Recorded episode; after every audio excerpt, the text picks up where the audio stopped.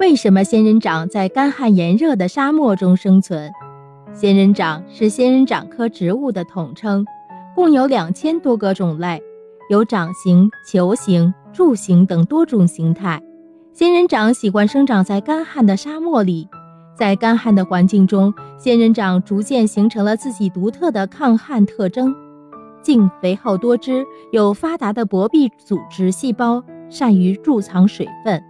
茎的表皮由厚而硬的蜡质或密集的绒毛覆盖，从而避免和减少阳光照射，降低水分蒸发。仙人掌根系庞大，吸收水分的能力很强，善于吸收微量的水分。